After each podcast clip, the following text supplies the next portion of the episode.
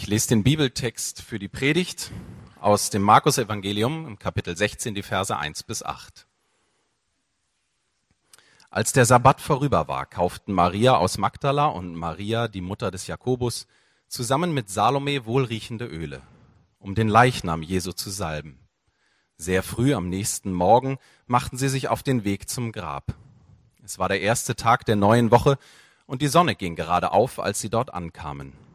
Unterwegs hatten sie zueinander gesagt, wer wird uns den Stein vom Eingang des Grabes wegwälzen? Doch als sie jetzt davor standen, sahen sie, dass der Stein, ein großer, schwerer Stein, bereits weggerollt war. Sie betraten die Grabkammer und sahen dort auf der rechten Seite einen jungen Mann in einem weißen Gewand sitzen. Die Frauen erschraken. Er aber sagte zu ihnen, Ihr braucht nicht zu erschrecken. Ihr sucht Jesus von Nazareth, den Gekreuzigten. Er ist nicht hier. Seht, da ist die Stelle, wo man ihn hingelegt hatte. Geht nun zu seinen Jüngern und sagt ihnen, auch zu Petrus, er geht euch nach Galiläa voraus. Dort werdet ihr ihn sehen, wie er es euch angekündigt hat. Zittern vor Furcht und Entsetzen verließen die Frauen das Grab und liefen davon. Sie hatten solche Angst, dass sie niemand etwas davon, von dem erzählten, was sie erlebt hatten. Der Herr ist auferstanden. Aber schon viel besser als letztes Jahr. Ich habe extra mich nicht getraut, richtig laut zu sagen. Das ist ja ein Ostergruß. Einige haben es äh, letztes Jahr gar nicht verstanden, was wir gemacht haben. Herzlich willkommen auch euch wieder. Das ist ein Ostergruß, den die Christen seit Jahr Jahrhunderten so sich begrüßt haben am Ostermorgen und auch andere Leute, die dann zur Kirche gegangen sind, die haben dann einfach mitgemacht und der geht, er ist auferstanden. Ach, ich liebe das. Ich muss es jedes Mal machen. Ostern ist doch das Tollste. Und wenn ich an Auferstehung denke, ähm, jedes Mal so, auch während des Jahres, dann muss ich eigentlich immer an eine Szene denken, die kommt mir dann sofort in den Kopf. Und da ist Raúl Silva. Kennt ihn jemand? Raúl Silva steht und vor ihm sitzt jemand festgebunden an einem Stuhl. James Bond. Und die haben eine kleine Unterhaltung. Und James sagt, ich denke, jeder sollte ein Hobby haben. Und Raúl Silva sagt, ja, und was ist deins? Auferstehung. Und ich, yes, jedes Mal, wenn ich an Auferstehung denke, denke ich an Auferstehung, denke ich an, und ich denke, irgendwas muss ich ändern. Die müssen einen besseren Film drehen, irgendwas, ja. Also dass, dass ähm, ich dann eine andere Szene im Kopf habe. Aber wenn man von Auferstehung äh, redet, oder ähm, dann kommt man natürlich auch ähm, von James Bond mal ein bisschen weg, dann kommen wir in so eine Texte, die die Bibel uns vorgeben, wo offensichtlich uns gesagt werden will, dass jemand auferstanden ist. Tatsächlich, ja. Wir haben das gerade, ihr habt das gerade gehört, Sie haben das gerade gehört. Ähm, wir haben das gelesen. Jesus ist auferstanden. Und wenn wir das Markus-Evangelium oder andere Texte vorher nochmal genauer durchlesen auf diese Auferstehung hin, dann sehen wir, dass Jesus davon die ganze Zeit gesprochen hat. Also Jesus Christus hat davor die ganze Zeit über Auferstehung gesprochen. Er sagt das mehrere Male. Also nicht nur einige Male, sondern mehrere, mehrere Male. Er sagt immer, ich werde am dritten Tag auferstehen. Ich werde am dritten Tag auferstehen. Immer, immer wieder. Ja, er sagt zu seinen Jüngern, zu vielen Leuten, zu 5000 Leuten, er sagt, ich werde sterben. Ja, aber am dritten Tag werde ich auferstehen. Ich werde am dritten Tag auferstehen. Ich werde am dritten Tag auferstehen. Ich werde am dritten auferstehen. Dann kommt der dritte Tag. Er stirbt, der dritte Tag kommt und, merkt ihr was?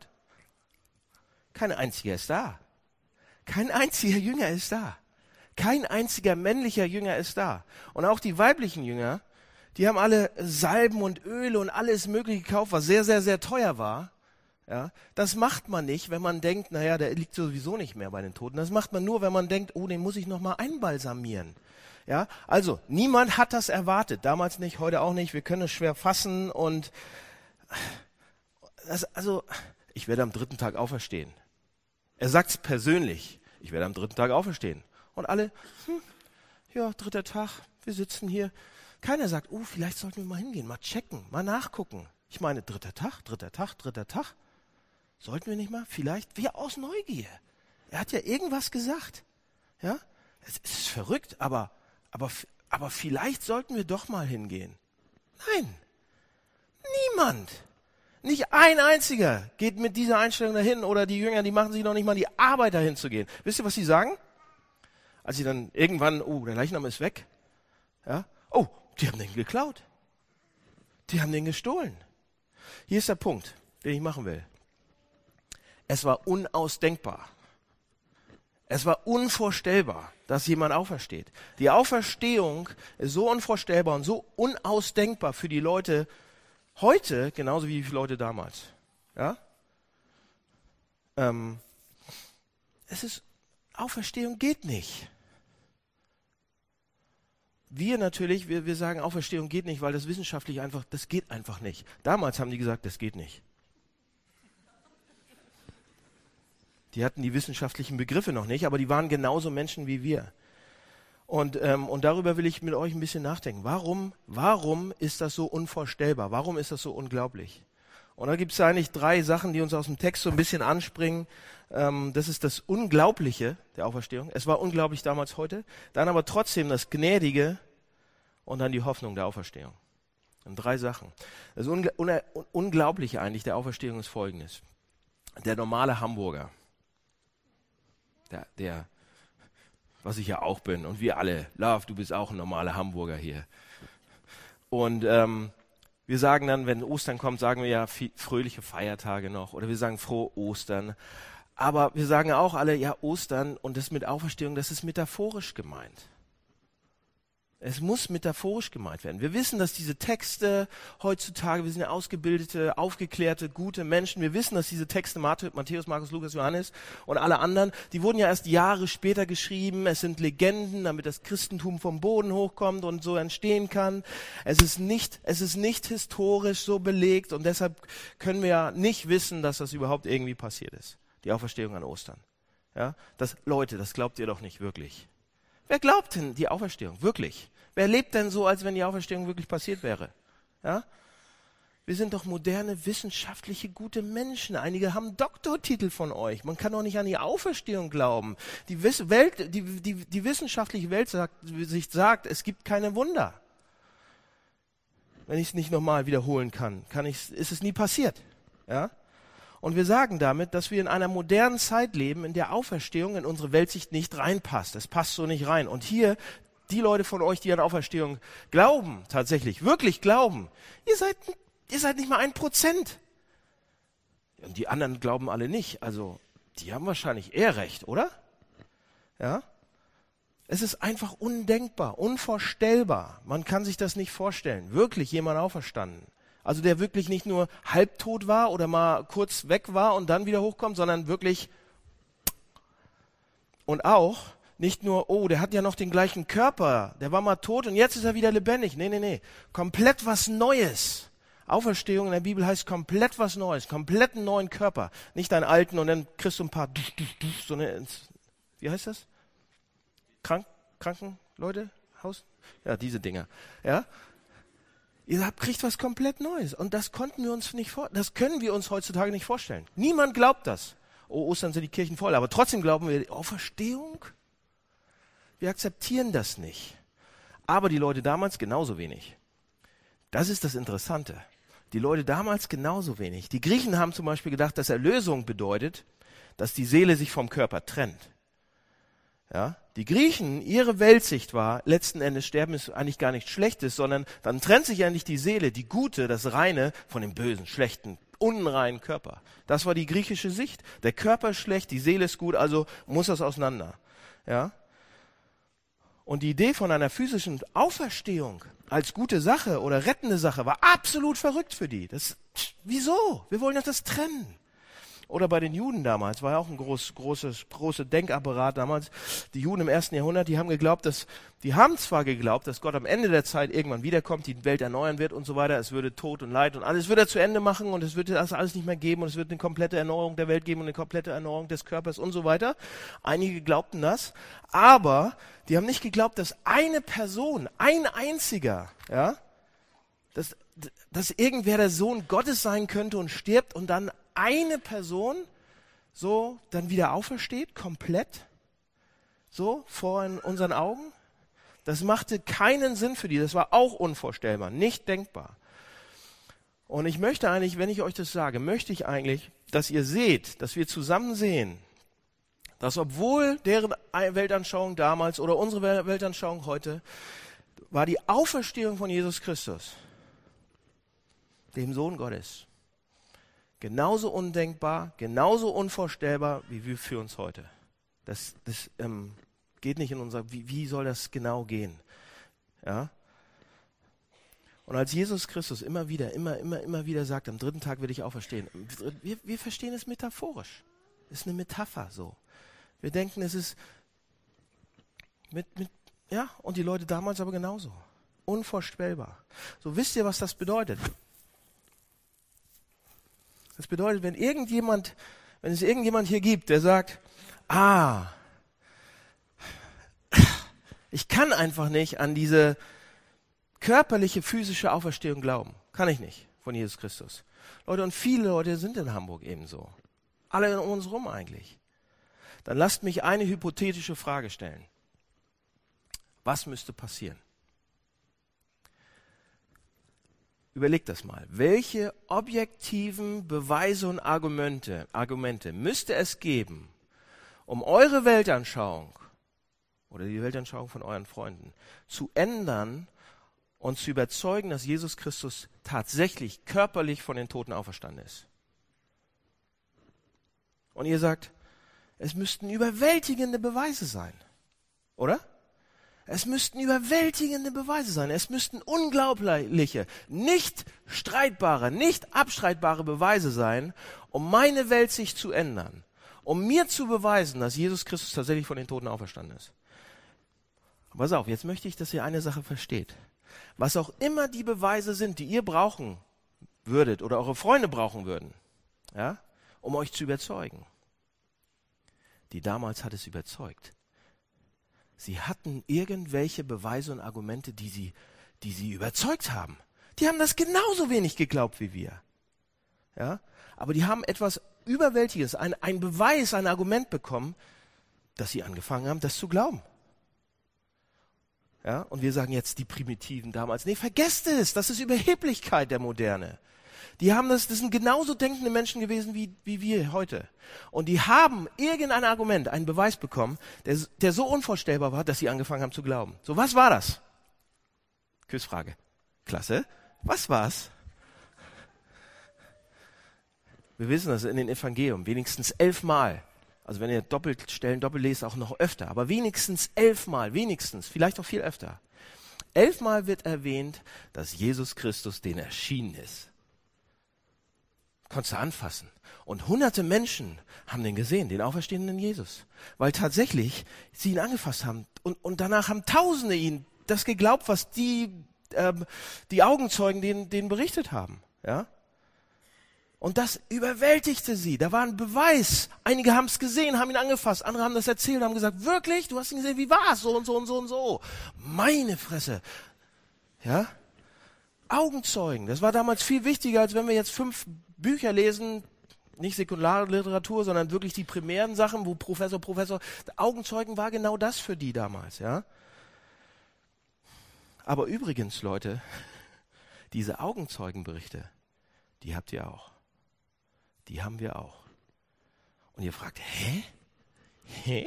Welche Augenzeugenberichte denn? Die Evangelien, die Bibel sind Augenzeugenberichte. Und ihr sagt, ach, die. Pff die, das meinst du doch nicht ernst, ja? Das sind doch nur Legenden. Leute, Leute, es gibt viele, viele, viele, viele Gründe, warum das keine Legenden sein können. Lasst mich eins zeigen. Ich will euch nur eins, ein Argument zeigen, warum ich glaube, dass es keine Legende ist. Pass auf. Richard Balcom, Professor übrigens, Professor, Professor, so eine dicken Bücher. Einen musste ich ja hier reinhauen, ja, damit ihr mir glaubt. Professor, Professor Richard Balcom in England, Oxford, der etwas über antike Geschichtsschreibung weiß, darüber promoviert hat und so weiter und so weiter.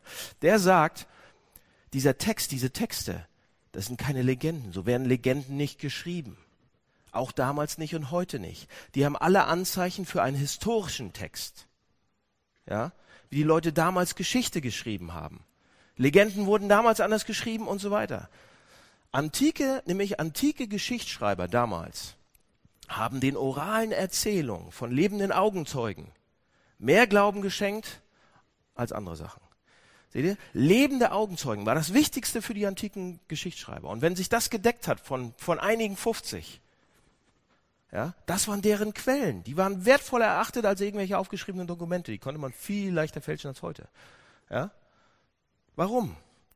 Weil wenn die Augenzeugen dann nämlich noch gelebt haben, die haben das aufgeschrieben, hier die Augenzeugen der und der und der, und wenn die dann noch gelebt haben, das war so wichtig, dann konnte man nämlich selbst hingehen zu den Augenzeugen und sagen, du hast es gesehen, du hast es mit eigenen Augen gesehen. Wie war das? Wie war das? Und ihr wisst, wenn euch jemand anlügt oder wenn sich jemand verstrickt.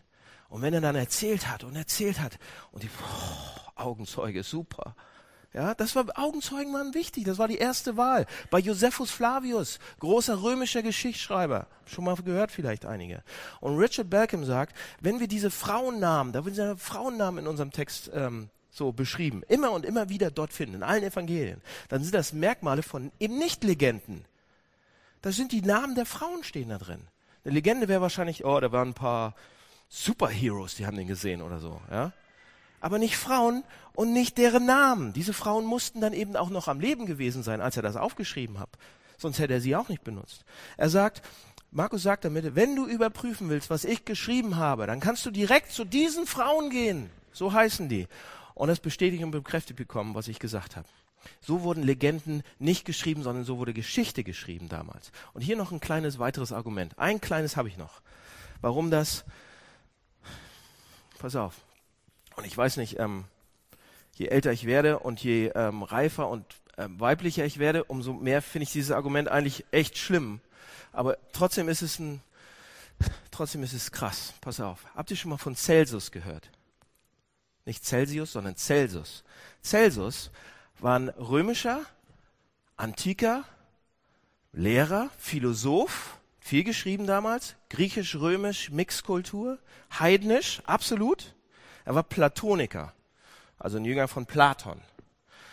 Und im späten zweiten Jahrhundert hat er geschrieben und der verfasste einige der ältesten bekannten Streitschriften gegen das Christentum.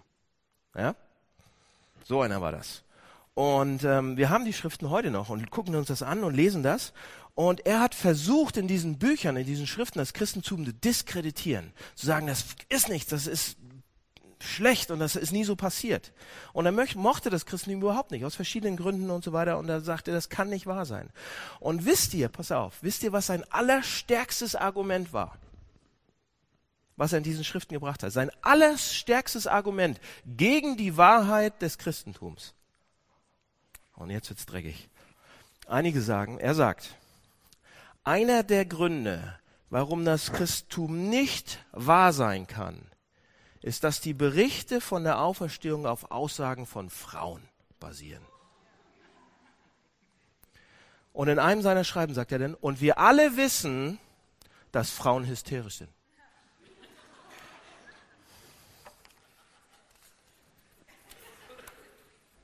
Nächstes Jahr nehme ich es wahrscheinlich nicht mehr rein. So ein blödes Beispiel, ja? Pass auf, und dann kommt noch einer drauf. Und alle anderen, alle anderen in der antiken Welt, Griechen, Römer, alle anderen und die Juden und sagen, ja, das ist ein Problem. Die stellen sich hin und sagen, ja, da hat er recht, das ist ein riesengroßes Problem, was wir hier haben. So, warum wusste Celsus, dass das ein unglaublich starkes Argument war? Weil in allen anderen antiken Kulturen, wie ich, waren Frauen am Rand der Gesellschaft. Die hatten nichts zu melden. Die, die, die waren, die wurden noch nicht mal zugelassen für, für äh, Gerichtsverhandlungen. Ja? Angenommen, da war ein Raubüberfall und jemand ist gestorben und eine Frau hat's gesehen und hat auch gesehen, wer das war. Die war nicht zugelassen vor Gericht, weil es eine Frau war. Was für ein Bullshit. Aber das Wort durfte ich jetzt mal dafür benutzen, aber ja, Frauen hatten nichts zu melden.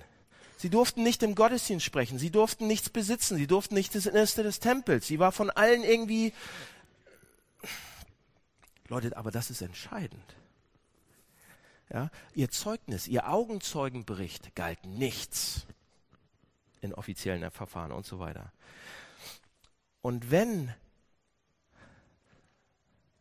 Markus und die anderen Evangelien Frauen nehmen als Augenzeugen, dann haben sie entweder einen Knall, wenn sie eine Legende schreiben und sagen, die Frauen haben das gesehen. Und alle sagen, bist du dir sicher? Schreib nochmal. Ja? Der einzige Grund, warum er das so aufgeschrieben haben muss, ist, er ist ein Geschichtsschreiber und er will die Wahrheit sagen und es ist wirklich so passiert. Ja? Es gibt keine andere Motivation und keinen anderen Grund, warum die sonst so oft vorkommen sollten. Und tausende Menschen haben dann diesen Augenzeugen geglaubt. Die sind hingegangen und nochmal und so. Das bedeutet, was ich damit sagen will, unterm Strich, ihr Leute, die ihr vielleicht das erste Mal in der Kirche seid oder nur Ostern oder so und so. Markus fordert uns heraus. Er sagt, das ist ein historisches Dokument. Ja, es ist wirklich passiert. Das versuche ich euch zu zeigen. Und wenn ihr Zweifel habt an der Auferstehung von Jesus, wenn wir sagen, oh, das ist ein schönes Symbol oder es ist eine schöne Metapher oder das war ganz nett und so weiter. Wir können das aber nicht wirklich glauben. Markus will uns zumindest zum Nachdenken bringen. Ja, er fordert uns heraus. So, und jetzt ist an uns die Frage, haben wir die intellektuelle, intellektuelle Integrität, uns durch diese Beweise und Hinweise durchzuarbeiten oder herausfordern zu lassen? Ja? Wenn nämlich nicht, wenn wir sagen, pff, dann müssen wir selbst mit einer historisch alternativen Erklärung kommen, wir müssen uns das ausdenken, um zu erklären, warum diese kleine Gruppe von Fischern und Frauen die größte Weltreligion der Welt an, an, angestiftet haben. Wie das passieren konnte. Wir müssen uns eine Erklärung ausdenken, warum hunderte und hunderte und hunderte Leute behaupteten, ihn gesehen zu haben, dann auf einmal. Ohne sich abgesprochen zu haben, an verschiedenen Ecken des Reiches sozusagen und warum es absolut ihr Leben verändert hat. Das von Kanne, kleines Beispiel. Das war noch viel, viel, viel, viel mehr. Dauernd wurden Leben verändert. Und wie sie angefangen haben zu predigen dafür und wie sie gestorben sind dafür, ohne mit der Wimper zu zucken. Habt ihr eine Erklärung? Die Auferstehung ist unglaublich, Freunde. Sie ist einfach unglaublich. Aber was ist, wenn sie wirklich passiert ist? Pass auf, hier der zweite kleine Punkt. Der ist kleiner. Das erste war einfach, macht ja Spaß zu denken und so. Aber der zweite ist die Gnade der Auferstehung. Ja, das erste ist für den Kopf, ähm, für Leute, die das erste Mal vielleicht hier sind. Aber das zweite ist für euch, die ihr das glaubt. Ja? Pass auf, schaut euch den Vers an. Hier ist es, hier ist es die Gnade in der Auferstehung. Die ist, das ist süß, wie Honig. Pass auf, schaut euch den Vers an. Da steht, Jesus spricht, zu den Frauen und er sagt, sagt seinen Jüngern und Petrus, dass er euch nach Gilea, dass ich euch, dass, dass ich euch nach Gilea vorangehe. Dort werdet ihr sehen, was ich euch dann zu sagen habe und so weiter. So, was steckt da für Gnade drin? Oh. Wenn wir verstehen wollen, was da für Gnade drin steckt, dann ähm, denkt mal daran, was er nicht sagt. Er sagt nicht, die Frauen kommen, oh, Jesus wurde gerade gekreuzigt, alle weg und hier und da. Und er sagt nicht, oh, ihr Frauen, ihr geht jetzt zu diesen ungläubigen, verräterischen Feiglingen, Petrus, Johannes, wie sie alle heißen, ja, und dann sagst, sagst du ihnen oder dann sagt ihr ihnen, ich möchte sie vielleicht sehen, wenn sie angekrochen kommen. Ja, und sie sollten besser kriechen wenn sie hoffen, dass ich irgendwas noch um ihnen zu tun habe, weil jetzt bin ich der Chef im Ring. Ja? Und wenn sie wollen, dass ich sie in meinen Club zurückhole, auf das Knielein. Ja? Das wäre doch berechtigt. Ihr wisst, was sie ihm angetan haben, oder? Aber das sagt er nicht. Er sagt was völlig anderes. Jesus funktioniert anders als wir, komplett anders. Er dreht die Dinge um. Was wir zu Leuten sagen ist, oh, wenn du mich verarscht hast, wenn du mich betrogen hast, wenn du mich richtig verraten hast, du kleiner blöder Verräter, dann vielleicht, wenn du so doll bereust und umkehrst und wirklich würdig bettelst, dann werde ich dir vielleicht vergeben. So machen wir das. Wenn uns jemand wirklich, wirklich, wirklich doll wehgetan hat, dann dauert das ewig, bis wir irgendwann dahin kommen, dass wir sagen, ja, vielleicht vergebe ich dir auch mal, wenn es mir nicht zu doll was kostet, ja. Aber Jesus sagt, ich liebe dich ohne Ende und ich vergebe dir und ich möchte, dass ihr endlich vorausgeht und ich möchte, dass ihr da seid. Macht es möglich. Er sagt es sogar noch vorher, bevor Petrus überhaupt umkehren kann. Er sagt es, bevor die Jünger überhaupt kapieren können, was passiert ist, dass er ja wirklich noch da ist und so weiter. Seht ihr, was er macht? Er sagt, ich will euch sehen, ich gehe voran, ich habe meinen Club schon fertig und ich will, dass ihr ein Teil davon seid. Egal in welcher zu. Ich will ein Teil, dass ihr ein Teil von meiner Gemeinde seid. Er vergibt ihnen, bevor sie das bereuen können. Er vergibt ihnen, bevor sie umkehren können. Und das ist Gnade. Da steckt noch mehr Gnade drin, Freunde, im Text. Es ist alles voll. Es ist noch, das, die Gnade ist sogar noch größer und die steckt in dem Wort Petrus. In dem Petrus. Ja, Peter. So würde man heute sagen. Warum erwähnt er Peter, Petrus? Peter, warum erwähnt er Peter ausdrücklich? Ja, er sagt, geht zu den Jüngern und zu Petrus. Ja? Stellt euch vor, die Nachricht wäre nur gewesen, Jesus kommt zu den Jüngern und sagt, äh, Jesus redet zu den Frauen und sagt, ihr Frauen, geht zu den Jüngern und sagt ihnen, sie sollen vor, äh, vorangehen. Ja? Sagt ihnen, die sollen mich sozusagen treffen, alle. Wenn das alles gewesen ist, was Jesus gesagt hätte, und alle sitzen zusammen und Petrus hört die Nachricht auch, wisst ihr, was Petrus dann gedacht hätte? Ihr geht mal. Ich glaube, mich kann er nicht meinen. Ja, nicht nach dem, was ich alles gemacht habe. Diese ganze Hahn-Geschichte. Ich kenne ihn nicht. Ihr geht, aber ich, ich kann nicht. Ich habe so viel Mist gemacht. Ich kann nicht gehen. Erinnert euch, was Petrus alles getan hat? Das Großmaul? Ja, was er getan hat? War um einiges schlimmer, als was die anderen gemacht haben. Tatsächlich. Und Jesus sagt spezifisch, ich habe da Pläne für meine Jünger. Und das heißt für dich auch, Petrus. Und das sagt er und er meint uns damit auch. Leute, wisst ihr, was das bedeutet? Petrus war der größte Anführer von allen. Warum? Weil er am meisten vermasselt und kaputt gemacht hat. Weil sein Mist am größten war. Ja? War seine Umkehr auch die tiefste. Und sein Begreifen der Gnade war nochmal ein Stück mehr. Das, und das macht ihn zur qualifiziertesten Führungspersönlichkeit in der Kirche. Und das ist ziemlich komisch. Wir sagen, ja, der hat am meisten Steck am Trecken. Da müssen wir doch die hannoveranische Buschhöfin wieder zurückholen und nochmal einen trinken mit ihr. Ja? Also, wie funktioniert dieses Reich mit Gnade und Gottes Gnadenreich? Leute, es funktioniert folgendermaßen. Bei Gott zu sein bedeutet nicht, dass wenn wir bei Gott sind, sind wir nicht, das ist nicht abhängig von dem, wie gut wir sind oder von unseren Taten oder von meiner Performance. Überhaupt nicht. Ja, wir sagen so oft, oh Gott mag mich, wenn ich zur Kirche gehe. Gott mag mich vielleicht ein bisschen mehr, mehr wenn ich am Sonntag, am Ostersonntag im Gottesdienst bin, ist vielleicht noch doch die Tür dann irgendwann noch mal für mich offen. Ja, das sagen wir. Das habe ich gehört gestern. Ja, ja, Gott mag mich, wenn ich moralisch gut bin. Gott mag ich, wenn ich, wenn ich geistlich bin, wenn ich spirituell bin, wenn ich, wenn ich immer meine Bibel lese und wenn ich immer diese ganzen Sachen mache und die anderen kann er, die nicht. Dann mag mich Gott, oder? Bullshit! Das ist noch größerer Bullshit. Das hat nichts mit Gottes Gnade zu tun, wenn wir so funktionieren, wenn wir so denken, wenn so eine Gedanken in unseren Kopf kommen. Kommen sie immer wieder, aber es hat nichts mit Gottes Gnade zu tun. Seht ihr? Gottes Gnade ist komplett andersrum. Sie ist andersrum. Sie ist verkehrt. Wir würden sagen, sie ist verkehrt. Gnade hat nichts mit Leistung zu tun, niemals. Das Evangelium sagt, Leute, ihr dürft zu mir kommen. Unabhängig von wer ihr seid und was ihr gemacht habt, jemals.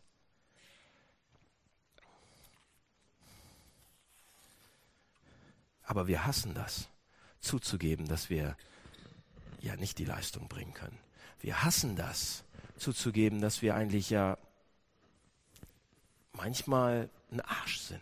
Wir hassen das, zuzugeben, dass wir es nicht packen. Wir hassen es, zu sagen, ich kann die Antworten, ich kenne die Antworten nicht. Sechs sitzen. Wir hassen das. Wir hassen das nicht ausreichend zu sein. Wir wollen es nicht. Wir wollen, wir wollen es vermeiden, vertuschen, besonders wir Deutschen. Fehler gehen nicht. Fehler geht absolut nicht. Dankeschön. Wir Deutschen besonders. Amen. Ja? Wir tun alles, um nicht zuzugeben. Ja, wir lügen uns das ganze Programm. Kreuz und Auferstehung sagt aber beides. Kreuz und Auferstehung sagt, ich kann es nicht alleine. Ich bin schlimmer, als ich jemals gedacht hätte. Da ist es. Ich bin schlimmer, als ich jemals gedacht hätte. Und im selben Augenblick, im selben Augenblick gehen die Blumen auf. Und ich bin mehr geliebt und ich kriege mehr Blumen in meinem Leben, als ich mir jemals gewagt hätte zu träumen. Ja? Im selben Augenblick. Wisst ihr, was das bedeutet? Die Sicht des Evangeliums bringt uns dazu, das mehr zu sehen. Wir sehen auf einmal unsere Mängel und Risse und dass wir eben nicht so sind und dass wir, und zur selben Zeit, dass wir unendlich geliebt sind. Und das macht uns demütiger, weil ich denke, oh, und mutiger zur gleichen Zeit. Das gibt uns größere Selbsterkenntnis und größere Selbstvergessenheit. Und ich kann gerade stehen und sagen, das macht Gnade. Nicht die Peitsche, nicht, oh, sondern Gnade. Seht ihr, und das Kreuz ist Gottes Beleg dafür, dass er uns wirklich liebt. Wie könnte er es noch mehr beweisen? Wenn, er es uns sogar so sehr liebt, dass er seinen einzigen Sohn für uns gab, am Kreuz sterben ließ, Leute, dann können wir uns wirklich sicher sein, wirklich sicher sein, dass er uns liebt. Was willst du denn noch haben für einen Beweis? Er liebt dich. Und die Auferstehung ist Gottes Beleg dafür, dass er wirklich Kraft hat, dass er wirklich Macht hat, dass keine Ketten ihn erhalten, kein Grab, nichts und dass er diese Welt ergreifen kann, wenn er will und wirklich in der Lage ist, Dinge zu ändern, uns von Süchten zu befreien, endlich mal unseren Charakter besser zu machen. Oh, das kann er. Weil Jesus Christus von den Toten auferstanden ist, kann Gott zu uns kommen und sagen, Petrus, der größte Versager, der größte Penner, der größte Tod, kommt zur größten Auferstehung. Also, pass auf, wenn wir dieses unglaubliche, was unglaubliche Auferstehung wirklich im Kopf haben und davon vielleicht unsere, unseren Intellekt herausfordern lassen und wenn wir die Gnade nehmen und sehen, wie Petrus extra erwähnt wird, jeder von euch wird auch extra erwähnt. Sag's den Jüngern und dem, sag's den Jüngern und den. Jeder von euch steht da, Leute. Das macht mich zumindest. Ich könnte gleich anfangen zu weinen wieder. Das ist fürchterlich. Aber einen habe ich noch. Einen kleinen. Ja? Und das ist, wir haben gesagt, das Unglaubliche der Auferstehung, die Gnade der Auferstehung und das Letzte ist die Hoffnung der Auferstehung. Ja?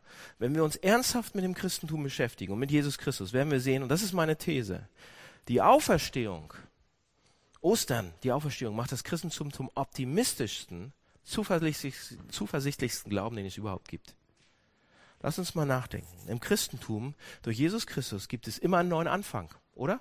Immer einen neuen Anfang, wir reden davon. Aber es gibt ihn wirklich. Immer einen neuen Anfang. Ja?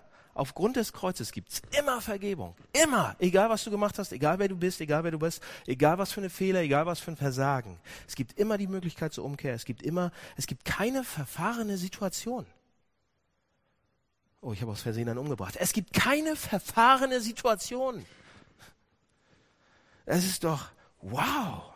Ja? Aber noch mehr. Die Abfolge von Kreuz und Auferstehung sagt, wenn du selbst im dunkelsten, wenn man selbst im dunkelsten Moment der Geschichte eine Hoffnung und eine Zukunft gibt durch die Auferstehung, dann gibt es auch in unseren dunkelsten Momenten eine Zukunft. Es geht weiter. Es ist eine Hoffnung. Es ist Auferstehung und noch mehr. Es gibt nicht nur Hoffnung für dieses Leben, sondern aufgrund der Auferstehung von Christus, ja, gibt es auch eine Hoffnung für, über den Tod hinaus. Leute, und wenn sogar der Tod kein Limit ist, was dann? Ja? Also es gibt immer eine Umkehr, es gibt immer Vergebung, immer einen Neuanfang, immer Zukunft, immer, Rett, immer Hoffnung. Leute, es gibt keine andere Religion auf der ganzen Welt, im ganzen Universum nicht. Irgendeine Weltanschauung, irgendeine Philosophie oder irgendeine persönliche Glaubensanschauung, die so optimistischer und zuversichtlicher und hoffnungsvoller nicht sein könnte. Im Christentum ist es. Ja? In dieser Botschaft vom Kreuz und gefolgt von der Auferstehung liegt so viel tiefer, Gott begründeter Optimismus. Optimismus, ihr kleinen Pessimisten. Optimismus. Ja? Es gibt einen Neuanfang. Es gibt immer.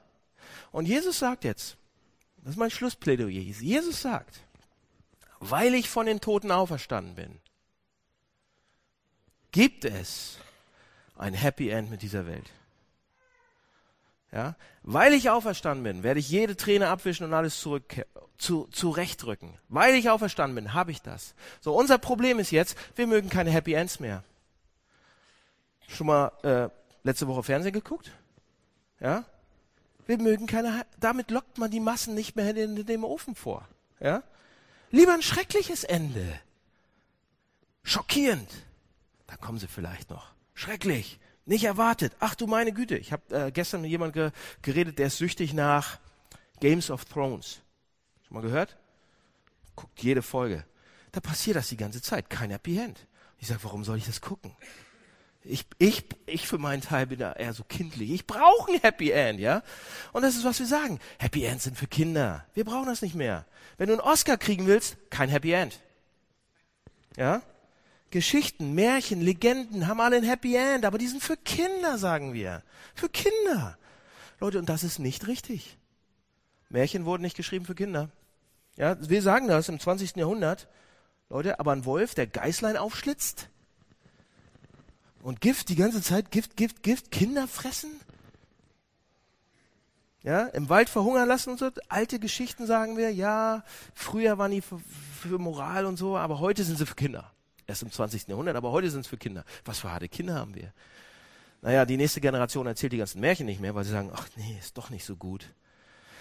Legenden, Märchen und Fantasy, in denen alles dunkel aussieht, in denen kein Ausweg mehr gibt, in denen die Erlebnisse schlicht werden, in denen alle möglichen schrecklichen Dinge passieren, in denen es wirklich bergab geht, in denen Tod und Sterben herrscht. Die Dinge werden immer schlimmer, es wird immer dunkler und dunkler. Und es sieht aus, als wenn es überhaupt keine Hoffnung mehr gibt, egal wo. Und dann plötzlich dann plötzlich eine Wendung. Die Geschichte dreht. Atem stehen still. Nö, nö. Und Winnetou kommt aufs Bild. Ja? Es soll übrigens der neue Winnetou-Film gedreht werden. Und da dachte ich, das ist auch eine gute Auferstehungsgeschichte. Er stirbt im dritten Teil, beim Schatz im Silbersee steht er wieder auf. Und alle, und damals haben die Leute, Leute, die haben gelacht, die sind aufgestanden und haben geschrien, haben gesagt, ist er wieder. Warum? Weil wir das wollen, weil wir das uns wünschen von ganzem Herzen. Ja? Wir sagen, das ist für Kinder. Nee, ist es nicht. Leute, die moderne Welt, ob sie es will oder nicht, die zeigt, dass wir uns danach sehen. Die zeigt, dass wir uns danach sehen. Schaut euch mal um. Schaut mal das Ende von Avatar an. Ja, ist schon ein bisschen länger her, der Film, aber schaut es euch an. Oder Star Wars oder sonst irgendwas. Die ganzen Filme, die gedreht werden. Gandalf kommt auch einmal wieder. Wir brauchen das. Wir wünschen uns das. Für euch Männer. Terminator kommt auch noch mal. Der neue Trailer, da springt er aus dem, aus dem Hubschrauber raus mit 70 Jahren. Sagt, I'll be back. Ja, wir brauchen es. Wir wollen, wir wünschen es uns. Ja. Die moderne Welt sagt, alles uns, um uns rum sagt, das Leben, wir wollen das nicht. Das Leben ist nicht so. Das Universum funktioniert nicht. Wir sind doch Realisten heutzutage. Wir sind fast Zyniker. Ja, wir können es kaum sehen, wenn etwas so passiert, weil unser Leben eben nicht so ist. Weil wir echt, haben wir wirklich ein Happy End? Oh Mensch, meine Ehe ist kaputt. Das ist kein Happy End. Jemand ist gestorben, den ich echt, echt, echt gerne habe oder an Krebs oder sonst irgendwas. Das ist ein Happy End? Und wir sagen, Happy Ends sind für Kinder. Happy Ends sind für Kinder. Und Jesus sagt, nee. Wenn ich auferstanden bin, ich bin auferstanden und es wird ein Happy End geben.